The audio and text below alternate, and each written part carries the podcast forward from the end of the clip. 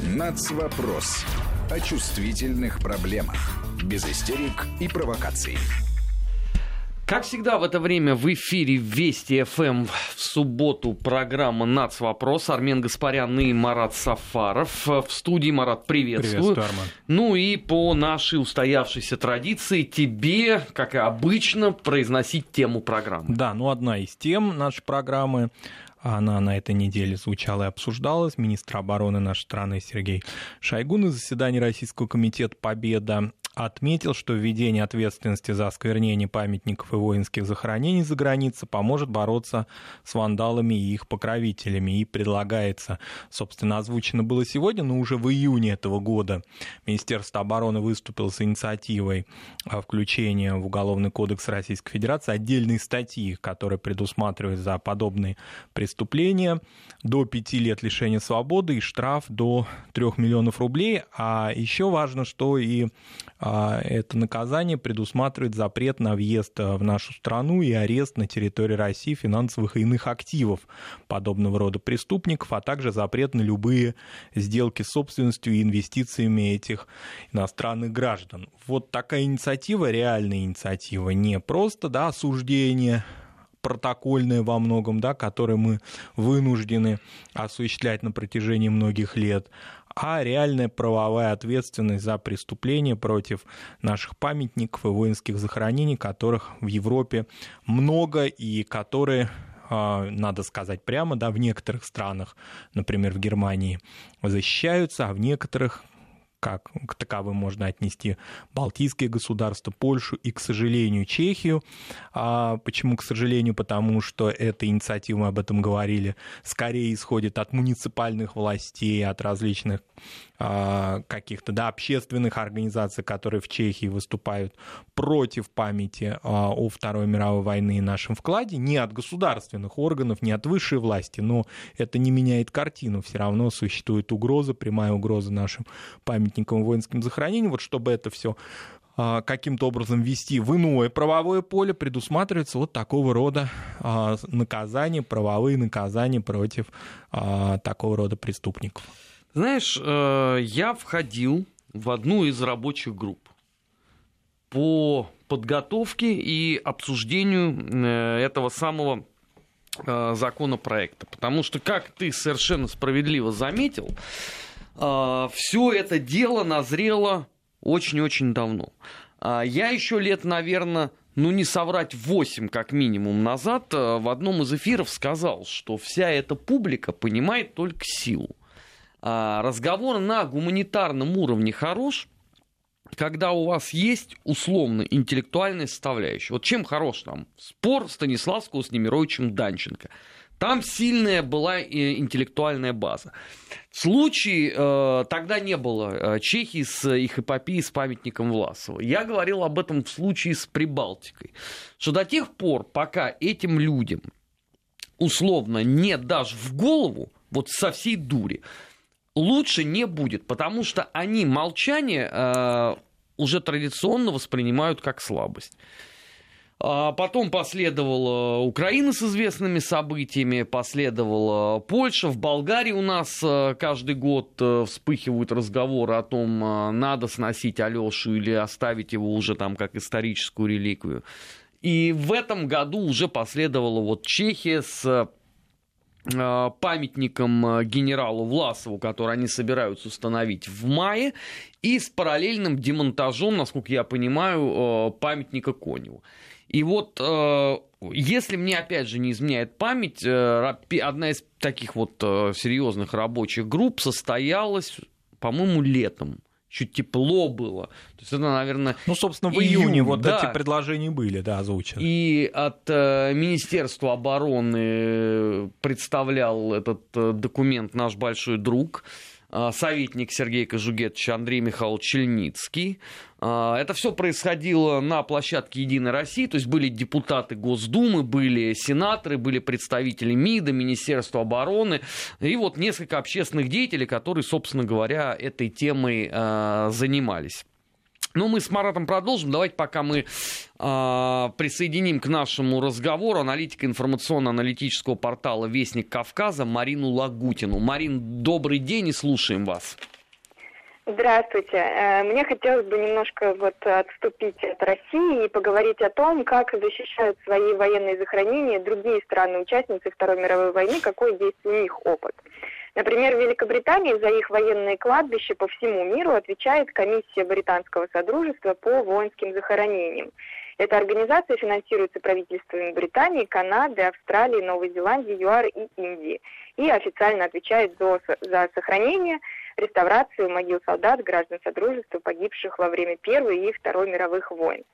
Похожая общественная организация есть и в Германии. Это Народный союз Германии по уходу за военными захоронениями. Его курирует непосредственно президент ФРГ. И вот если в какой-то стране происходит случай осквернения могил их солдат, эти организации берут на себя восстановление и устранение повреждений. И, к сожалению, таких случаев немало. Резонансным событием стал погром на британском кладбище, военном кладбище в Бенгази в Ливии в 2012 году. Это был первый случай в стране надругательства над британскими могилами. И ливийское правительство тогда принесло глубочайшие изменения британским властям. Мы помним, что в 2012 году там происходила как раз арабская весна. Пообещали наказать виновных по всей строгости закона. Министерство иностранных дел Великобритании приняло извинения заявила, что сами видят они, что ливийцы в шоке от произошедшего, осудили действия преступников, а комиссия по воинским захоронениям восстановила поврежденные надгробия, как только условия нахождения в Бенгазе стали безопасными. Но дальше больше. В этом году британские военные захоронения времен Второй мировой неоднократно подвергались осквернению. Из недавнего, в сентябре 2019 года это произошло в Нидерландах, в октябре в Израиле. Тогда главы государства обменялись сожалениями о произошедшем, никаких особых действий не последовало. Однако эта беда распространилась не только за пределами Британии, но и внутри самой страны. Например, в этом году, накануне Дня высадки союзных войск в Европе, который отмечается ежегодно в июне, в городе Брэдфорд были разрушены надгробия нескольких могил британских военных пилотов. Постоянному вандализму подвергаются военные мемориалы в Лондоне, других городах. И периодически в прессе возникает тема ужесточения уголовного наказания за осквернение военных памятников, но вот только пока внутри страны, не за ее пределами. Также в апреле этого года серьезному нападению подверглось единственное немецкое военное кладбище в Испании, в городе Кассерес. По словам его смотрителя, граффити с оскорблениями регулярно появляются на стенах кладбища, но в этот раз ущерб был масштабнее, было разбито несколько надгробий. Но, тем не менее, Народный союз Германии по уходу за военными захоронениями быстро там навел порядок. Немецкое правительство осудило действия злоумышленников, но претензий никаких не последовало. Во Франции в последние годы многократно вандализму подвергались еврейские кладбища, и вообще уровень антисемитизма в стране сейчас вырос до пугающих размеров. Президент Макрон постоянно в своих выступлениях подчеркивает недопустимость такого положения дел. И, как видно, осквернение военных мемориалов – это больная тема для Европы, и в связи с этим возникают вопросы о более строгой охране памятников и кладбищ, об ответственности правительств, на территории которых они располагаются, о борьбе с распространением неонацистских идей. И это действительно вопросы не для разговоров, а для действий. И еще хотелось бы подчеркнуть, что все эти памятники, мемориалы, кладбища, они общедоступны. Любой мог в них попасть. И вот такой интересный пример. На Мальте есть турецкое военное кладбище XIX века. До начала 2000-х оно находилось в не очень хорошем состоянии, затем его восстановили на средства турецкого правительства, и это настоящее произведение архитектурного искусства. Но доступ на него закрыт. Попасть туда можно только с разрешения посольства Турции. И это вот тоже такой своеобразный способ защитить свое наследие. Но мне кажется, что это не выход, потому что все эти места – это достояние общественности, хранящие историю и память народов. И нужно их не прятать, а как-то менять отношение человеческое и какие-то меры предпринимать. Спасибо. На прямой связи с информационной студией Вести ФМ была аналитик информационно-аналитического портала Вестник Кавказа Марина э, Лагутина. Марат, вот э, ровно то, о чем наша коллега сказала. Вот существует в Европе достаточно много случаев э, вандализма над воинскими захоронениями. Но я обращаю внимание, да, что все они они становятся объектом пристального внимания государства. да, а, общество весьма и весьма живо на это реагирует, и а, вандалов стараются найти. Но заметим себе, что в случае с захоронениями советских воинов, например, эпохи э, Второй мировой войны, ничего подобного нету. Нету ни общественного резонанса, ни Э, заявлений министров внутренних дел о том, что они найдут э, вандалов и покарают их. Нету ровным счетом ничего. Вот с завидным постоянством в Прибалтике оскверняются э, наши мемориалы. Последний раз это было по-моему, в Эстонии. Э, в Польше это тоже происходит с завидным постоянством. Где какая-нибудь реакция? Да, при том, Ее что, нету. При том, что вот нам Марина Лагутина озвучила да, в обзоре в своем факты вандализма, в том числе и по отношению, наши внимательные радиослушатели, наверное, это поняли, и по отношению к немецким захоронениям которые располагаются да, на территории различных стран Западной Европы, и не только ее, но вот в данном случае Западной и Южной Европы.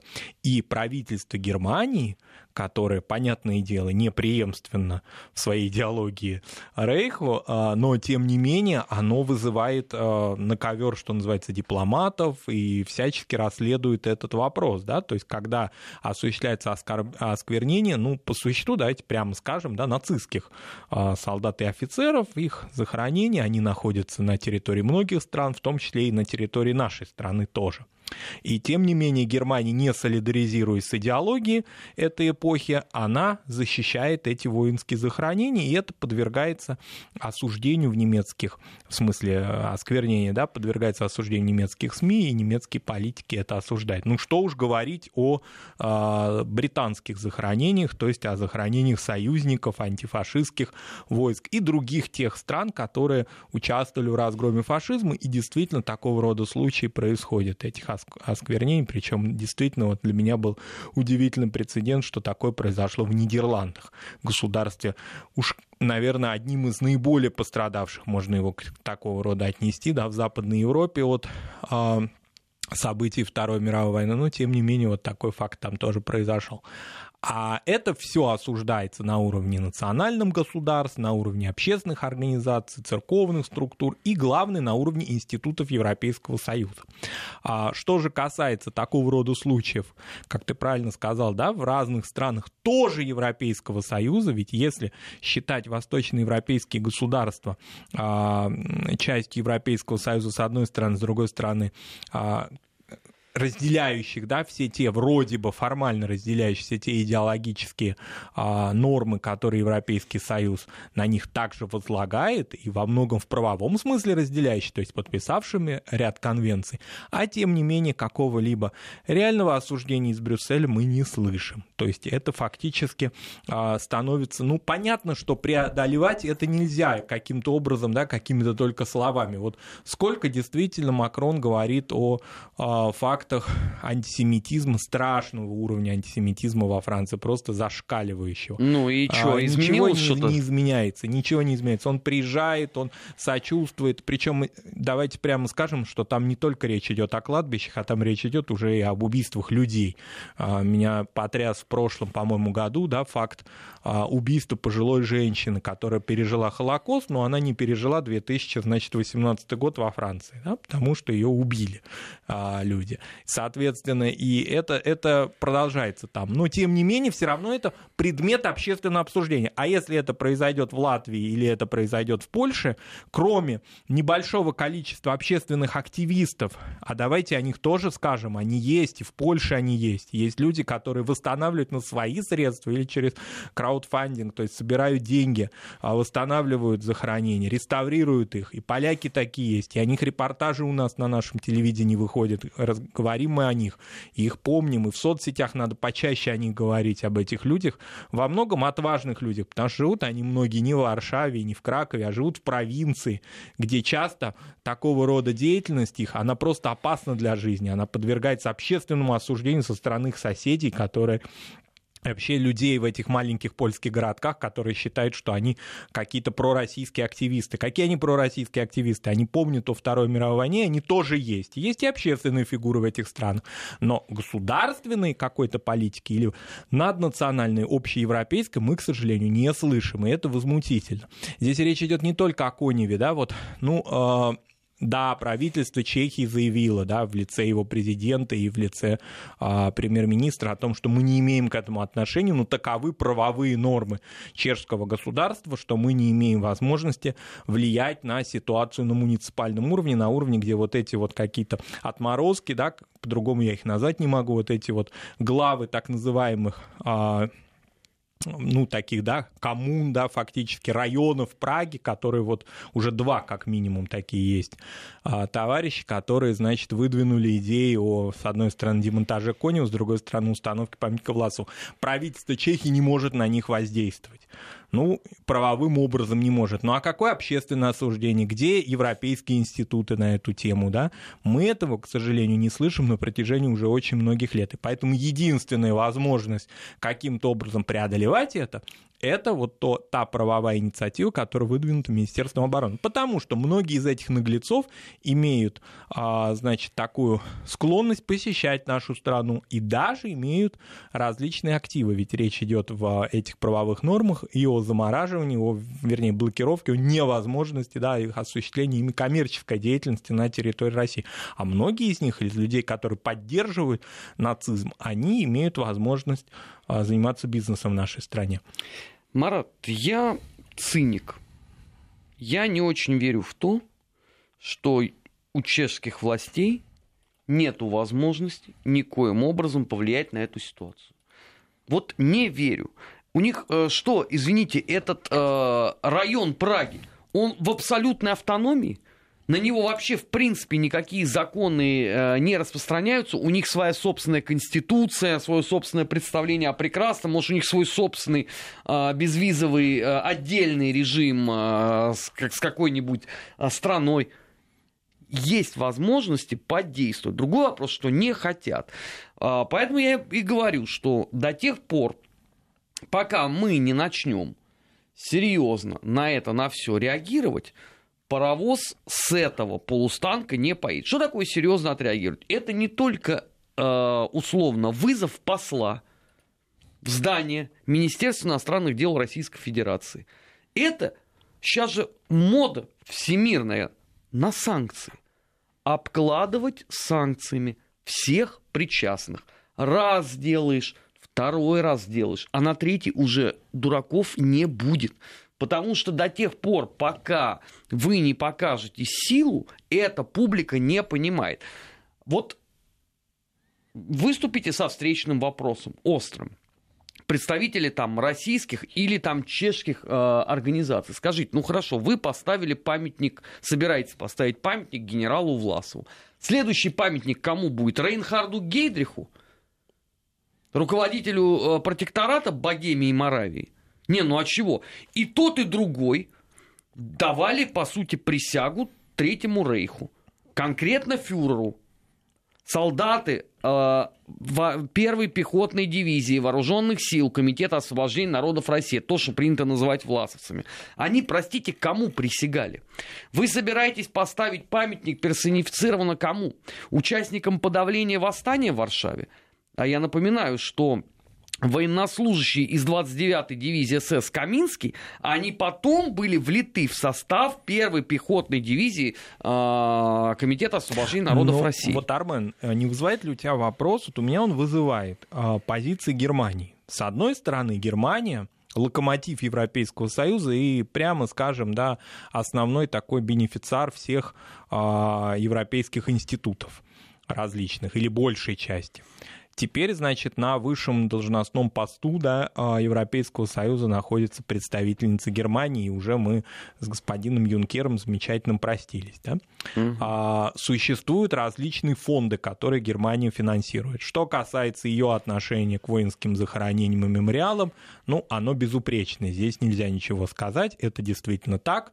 И память о наших солдатах и вообще о солдатах и офицерах стран антигитлеровской коалиции на западе и на востоке Германии свято соблюдается.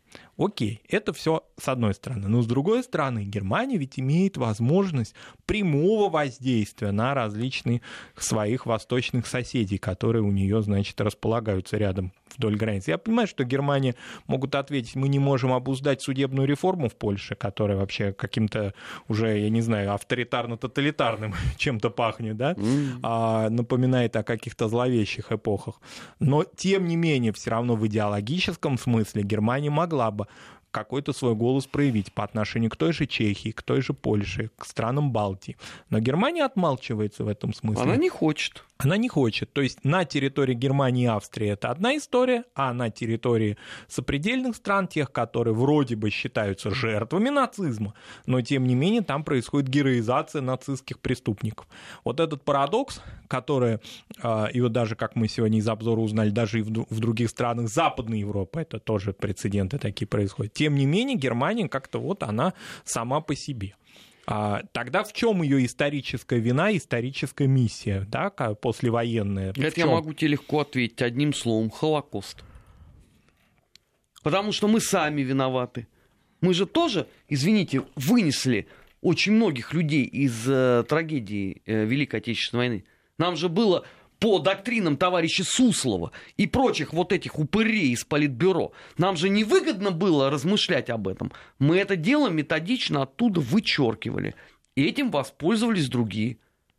Теперь э, неплохо было бы об этом поговорить, а мы не можем. Потому что надо э, все-таки для начала рассказать правду о том, что это было заявление э, армии генерала Власова. Забыть эту ахинею из серии «В час дня ваше превосходительство» а, этого самого Аркадия, как же его фамилия-то?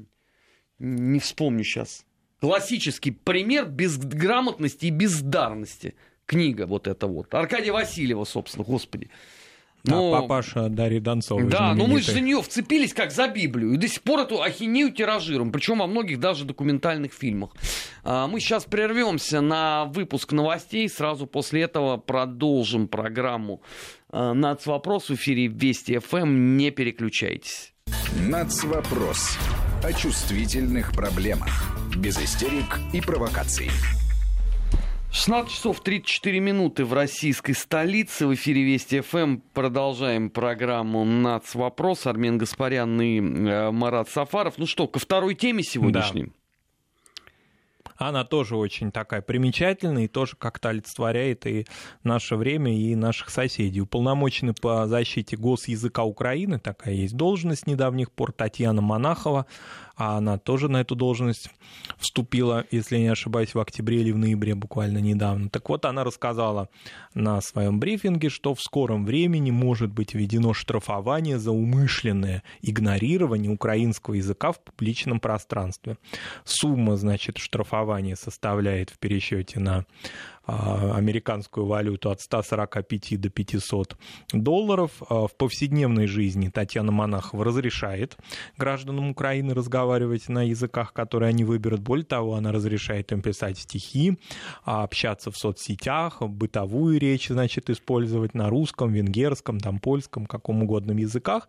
Но если они себя позиционируют как граждане, то есть обращаются в государственные структуры, в медицинские учреждения, в системе образования, образовании находятся, то они обязаны разговаривать на украинском. А если то получат штраф. При этом а, осуществляется, значит, разрабатывается, вернее, система доносов. То есть можно любому законопослушному с точки зрения Татьяны Монаховой гражданину Украины обратиться а, в этот департамент, в это ведомство уполномоченного через соцсети и пожаловаться, например, на врача или руководителя кружка, или судью, или представителя правоохранительных органов, который разговаривает с вами а, не на украинском языке. А Значит... А следующая стадия какая? Э, бумага переправляется в СБУ и возбуждение уголовной статьи?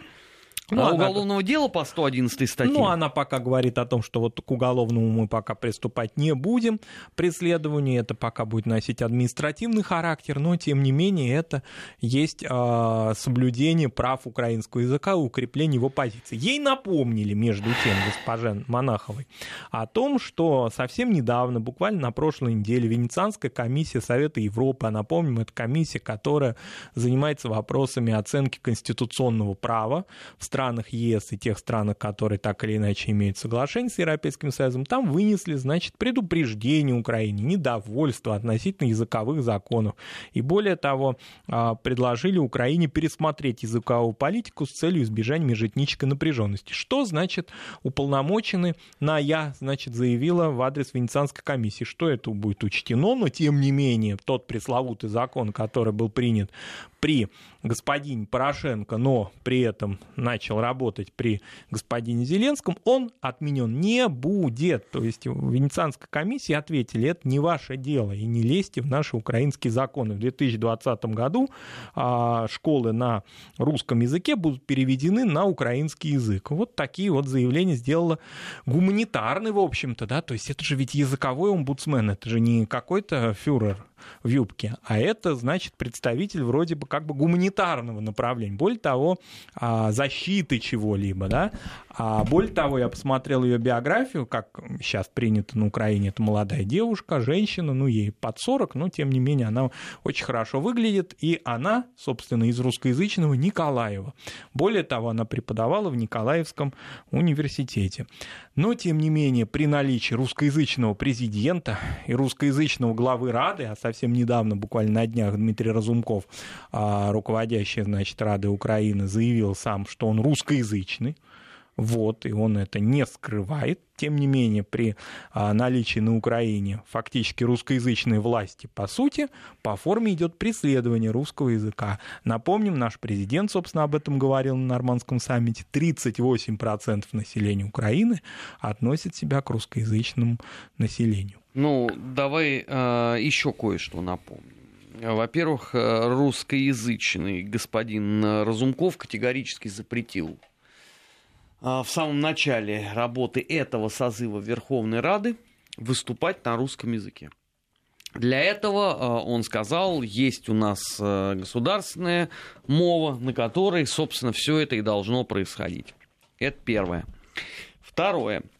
Напоминаю, что между первым и вторым туром президентских выборов на Украине в этом году господин Зеленский, как раз когда Верховная Рада в очередной раз голосовала за закон по языку, а, заявил о том, что, в общем, закон дискуссионный, его надо, конечно, подумать, изучить и так далее, так далее. Значит, с тех пор прошло уже, ну, полгода ну, как полгода, минимум. Да.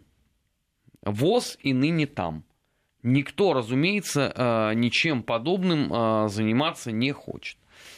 Третий момент. У нас есть целый а, паводок удивительных людей, которые говорили все это время о том, что а, вот гонение на все русское, которое там зафиксировано на Украине, это дело невменяемых идиотов типа окружения Порошенко, а вот сейчас власть поменялась, и, соответственно, все там с, с русским языком будет хорошо, больше никто русскому языку угрожать не будет. Мне бы хотелось бы послушать, что они в состоянии сказать по итогам, так сказать, выступления вот этого самого языкового омбудсмена. Да, ну э, самое главное, что да, в 2020 году изменится в худшую сторону качество жизни наших соотечественников, наших русскоязычных, значит, братьев и сестер, которые живут в Харькове, в Днепре, как сейчас надо говорить, да, в Одессе, в том же Николаеве и так далее. Но ведь возникает вопрос, если украинские власти хотят интегрировать Донбасс, то какие предложения для жителей Донецкой и Луганской народных республик они делают после такого рода заявлений? Никаких. То есть давайте мы вернемся тогда на уровень разговора 2013-2014 года. А что поменялось? Где изменения? В чем они проявились поздний Янукович, а, Порошенко в своем расцвете и молодой Зеленский. Какие изменения в языковом вопросе произошли? То есть фактически жителям Донецкой и Луганской народных республик, а также жителям тех территорий, которые контролирует Киев на, на востоке и на юге Украины, никаких иных изменений, ну каких-то даже протокольных, даже обещаний, даже вранья никакого не делается а, с учетом тех а, драконовских мер, фактически фашистских, которые были приняты, например, в 2014 году. Нет, а я не понимаю, а что, их кто-то обещал? Ну, Нет, вот, ну вот, если... вот, вот эти все, Марат, вот эти завышенные ожидания. Причем они характерны для определенной публики на Украине, и они, соответственно, отличнейшим образом э, ретранслируются из-за этого э, в российском медиапространстве. Вы не можете тогда назвать человека, который вам это обещал. Никто... Потому что вот этот вот отсыл в космос, э, с негодованием, почему так происходит. Ну, он прекрасен. Ну, назовите человека, кто вам это обещал. Табачник, что ли? Ну, Последний табачник, вменяемый министр, наверное, образования. Сто лет назад по меркам современной Украины. А, здесь вопрос в том, что если делаются какие-либо предложения в адрес Востока Украины, и, а также Донецка и Луганска, то предполагается, что какие-либо интересы населения русскоязычного практически 100% будут учитываться. Тогда вопрос, а зачем вам нужен восток Украины, какие вы на него имеете права теперь, если вы фактически хотите и туда распространить языковой геноцид? Мало того, что он будет распространяться на территории Одессы, Харькова, Днепра и так далее – так еще давайте Херсона, Николаева, так давайте мы еще это добавим на территорию а, Донецка и Луганска. То есть фактически распространим вот нашу языковую политику в этом вот таком драконовском формате и на территорию тех, а, тех значит, частей Украины образца 2014-2013 года, которые фактически из-за этого языкового вопроса и откололись.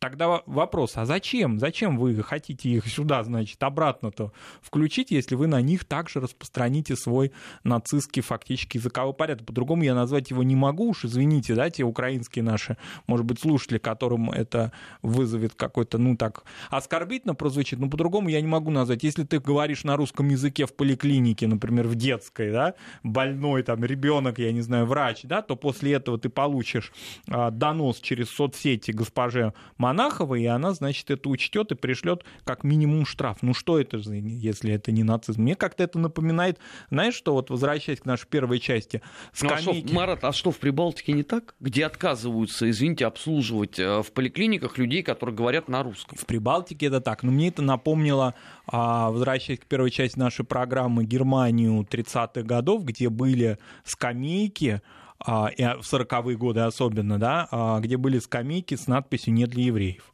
Да. То есть на них нельзя было садиться. Вот, вот это примерно из этой же серии, то есть фактически на своем родном языке больше, ну практически почти половина населения страны разговаривать в публичных пространствах не может, она может только стихи, оказывается, сочинять и дома на кухне там втихаря разговаривать. Ну и то, пока не будет сделан донос, э, потому что потом тебе скажут, что ты опубликовал э, эти стихи на языке агрессора и, соответственно, должен будешь э, понести за это, за все достойное тебя наказание. Этот номер-то мы уже проходили.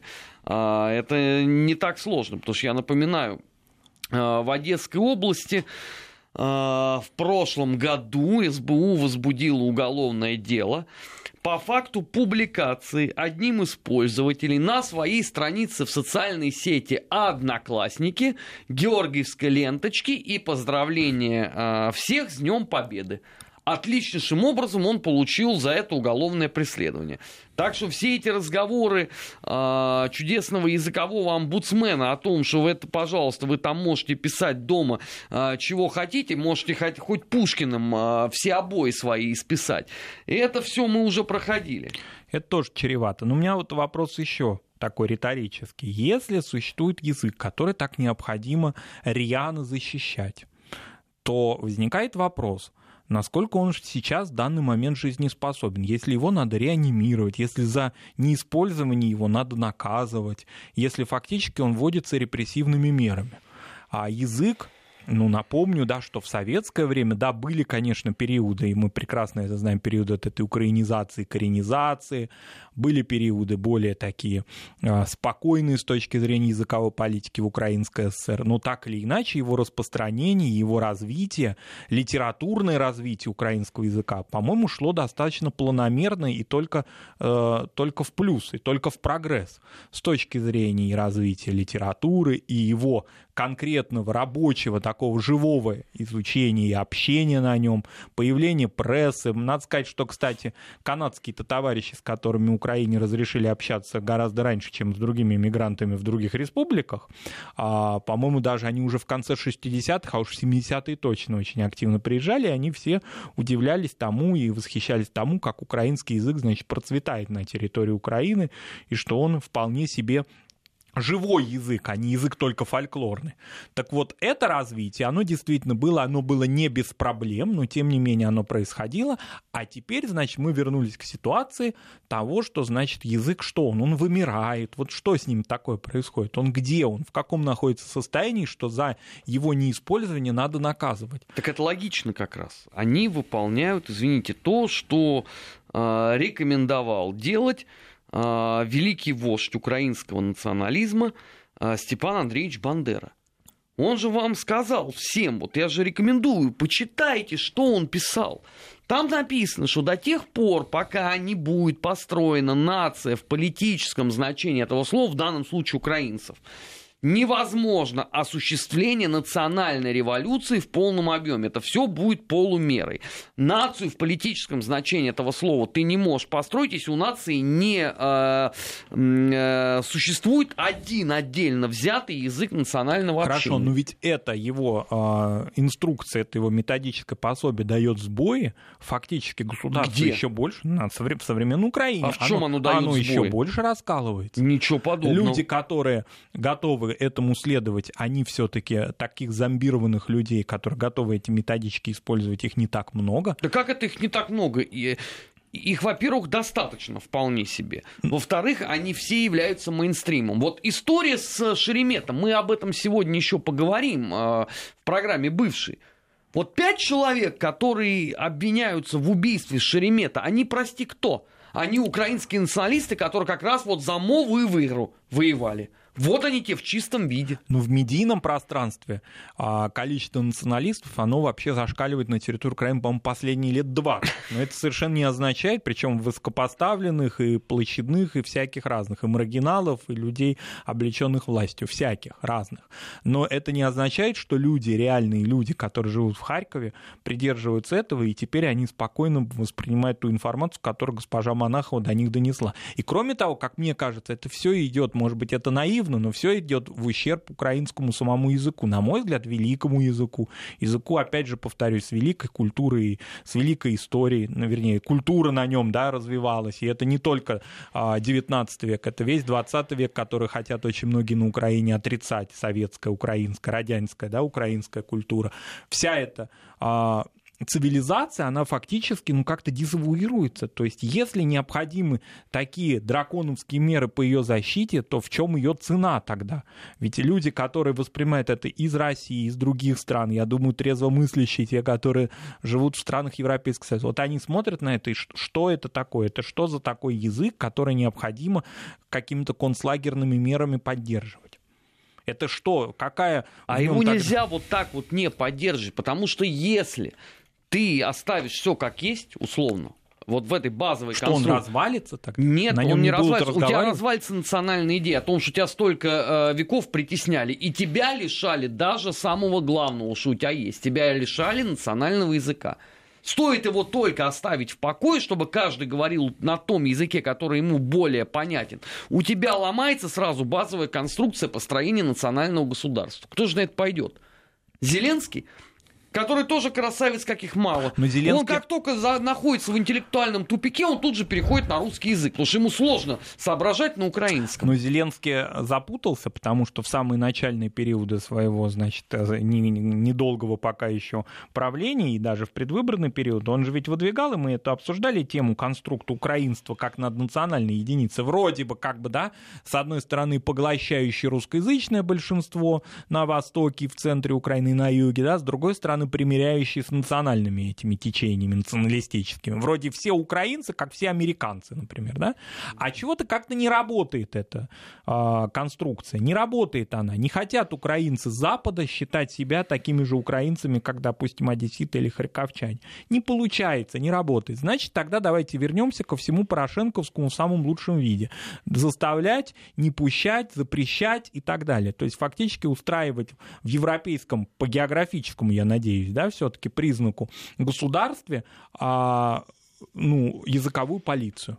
Я понимаю Балтию, я все это прекрасно понимаю, это уже на протяжении многих лет происходит, все это э, очевидно, да, вот эта ситуация, эта истерика, она совершенно понятна, потому что там все уже вышло из-под контроля. То есть если четверть или большее количество населения за последние четверть же века не э, перешло на национальный язык, не растворилось, то уже начинается просто истерика. Они уже в истерике находятся. Да, да они в истерике находятся круглые сутки. Им уже даже не важен пункт, по которому надо истерить. Истерика это там уже нормальное, абсолютно вполне себе состояние. А ничего другого э, ты там не сделаешь. А поскольку одни из главных инструкторов вот именно с такой э, точки зрения идеологической борьбы против всего русского на государственном уровне, у них из Прибалтики, конечно, Украине ровно то же и получилось. Только в более масштабах, в иных совсем. Ну, да? правильно, потому что там 3, 2 миллиона живет, а на Украине 35. Ну, есть разница, конечно. Есть разница. И в этой связи совершенно справедливо, например, утверждение нашего президента да, о том, почему в этом драконовском языковом законодательстве, оказывается, есть отступление. То есть есть возможности перевести русскоязычные школы в 2020 году, а иные школы в 2023 году. Какие логичные объяснения этому? Они вообще есть со стороны украинского, на данном случае не омбудсмена, да, а Министерства их образования. Почему венгры и поляки должны, значит, перейти на украинский язык через три года? Может быть, потому что количество их школ меньше? Нет, потому потому что там э, Венецианская комиссия будет на потолке бегать в Брюсселе с воплями ну, о, о том, что это расовая сегрегация. Ну, извините, может, не парламентское выражение, но Монахова послала эту Венецианскую комиссию. Ну, потому что она дура непроходимая. Ей еще просто не объяснили, что такое Венецианская комиссия. Она же искренне это полагает, что Венецианская комиссия это как вот, я не знаю, по, э, треск по производству венецианского стекла. Она не понимает, что это одна из основополагающих Э, институций на территории Европы. Ей, может быть, просто еще никто не объяснил, что именно представители Венецианской комиссии постоянно приезжают на выборы на постсоветском пространстве и фиксируют, насколько они соответствуют высокому и европейскому стандарту. Конечно. да. Но в данном случае вот языковой закон, напомним, да, что он структурой Совета Европы Венецианской комиссии признан а, несостоятельным и необходимо его пересматривать. То есть фактически Украине не дали какие-то рекомендации, а дали ультиматум, что этот закон необходимо пересматривать. Да, но при этом они не сказали, в какой срок это надо сделать. Да, срока не указан. А извините, а его пересмотреть можно через 50 лет. Когда можно, он все закончится, можно, можно выйти и сказать, перевести все школы. Да, мы тут забыли, тут еще должок за нами. И все. И кто чего скажет? Если у тебя нету срока исполнения, извините, ты не придерешься. Можно тянуть до последнего. И тем более, что сейчас вообще с этой точки зрения, а, если представители Венецианской комиссии поставят этот вопрос перед Зеленским, он может сказать, слушайте, вы видите, что у меня творится? У меня газ, у меня Донбасс, а вы ко мне пристаете с э, законом о языке. Никуда он не денется. Сказали мы вам, пересмотрим его. Значит, пересмотрим. Через недельку зайдите, если снег не пойдет. И все. Но в этой связи да, поскольку, собственно, самый болезненный для Европейского Союза, давайте так прямо уж скажем, да, что при том, что Европейский Союз лицей, э, Совет Европы, вернее, в лице Венецианской комиссии не конкретно не говорил о конкретных национальных школах, но он, конечно же, как я понимаю, подразумевал прежде всего и защищал интересы прежде всего, вероятно, школ народов Европейского же Союза, то есть венгерских и польских. А с ними вот такая отсрочка немаловажная, и поэтому пока Венецианская комиссия раскачается до следующего своего заявления, то, собственно, русскоязычные школы уже к этому времени благополучно все переведут, зачистят на украинский язык. Это возмутительная история, которой нет конца. И главное, каких-то идеологических, даже стилистических различий между Порошенко и Зеленским в этом вопросе не наблюдается совсем. Зеленский может многократно говорить, что он другой, он лучше, он, он не лох и так далее, но тем не менее а, изменений каких-то не происходит. Да, их не может вопросе. Быть. Я же тогда, во время выборов, а, и наши вот э, комрады по эфирам это могут подтвердить, я же тогда сказал о том, что 21 числа, 21 апреля вечером, сразу после объявления первых результатов, а было понятно, что Петр Алексеевич э, пролетает э, над э, вторым президентским сроком, забудется сразу абсолютно вся предвыборная риторика в первом же основополагающем пункте про русских и русский язык.